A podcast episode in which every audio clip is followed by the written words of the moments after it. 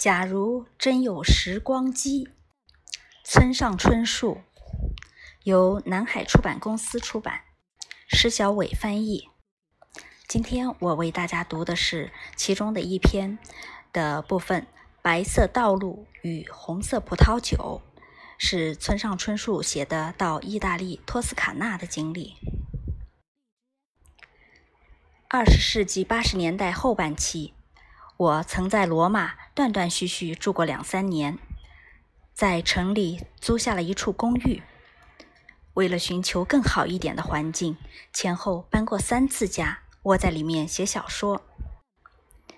作家这个职业最大的好处，在于只要有纸和笔，就能在世界上差不多任何一个地方开工。那是一个无论是电脑还是互联网，无论是手机。还是联邦快递都没有普及的时代，日常生活中有大大小小的不便之处，甚至连邮件都无法顺利送达。然而，一旦习惯了这些不便，并且释然于心，无非就是这么回事啦，他们就算不上什么糟糕的问题了。生活在罗马时。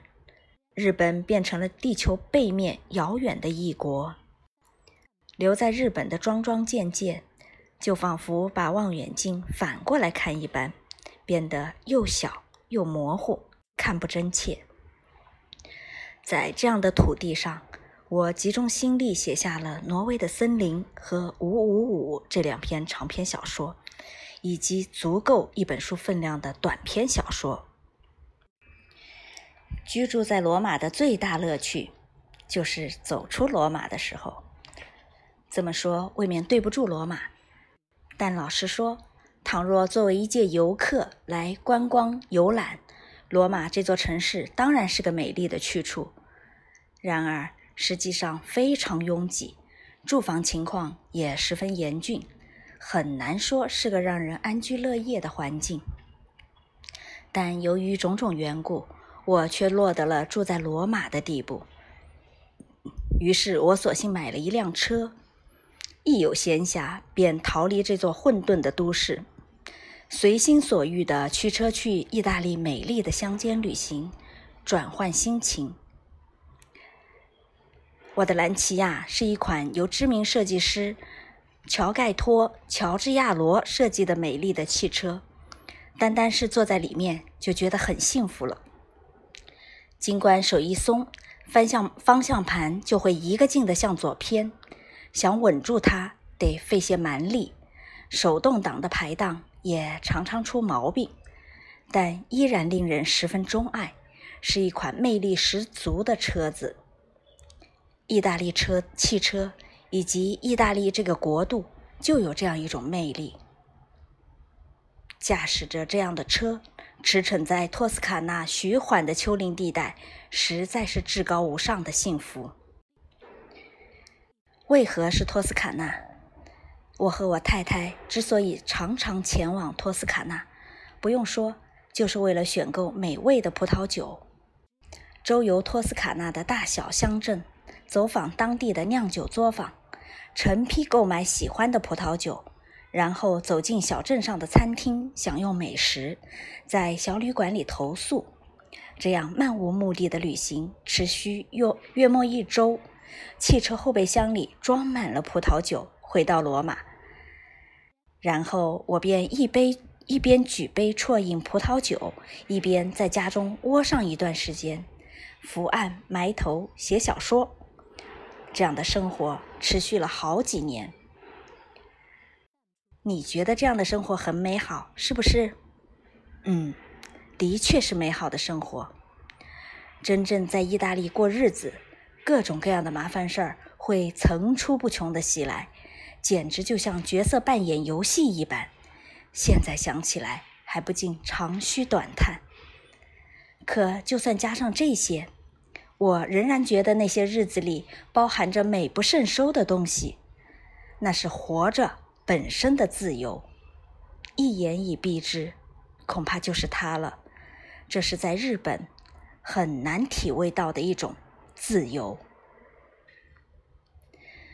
花上些时间，随心所欲的驾车游览托斯卡纳的基安蒂地区，是一次美好的体验。说的稍微夸张一点，这体验没准能成为你人生中的华彩乐章。沿着朝南的徐缓丘陵，葡萄园宛如大海一般蜿蜒连绵，一望无际，还可以看到色调朴素的橄榄树丛。阳光无比柔和，仿佛总是笼罩笼罩着一层绵软淡薄的轻纱般的流霞。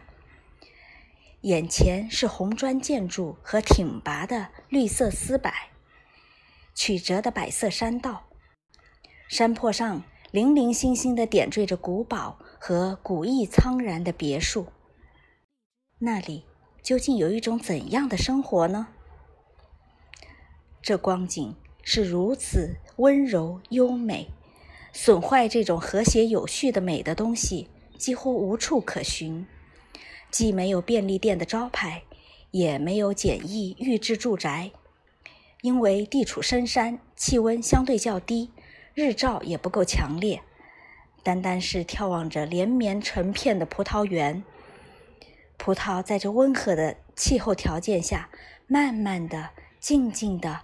不慌不忙生长的模样，便会浮现在眼前。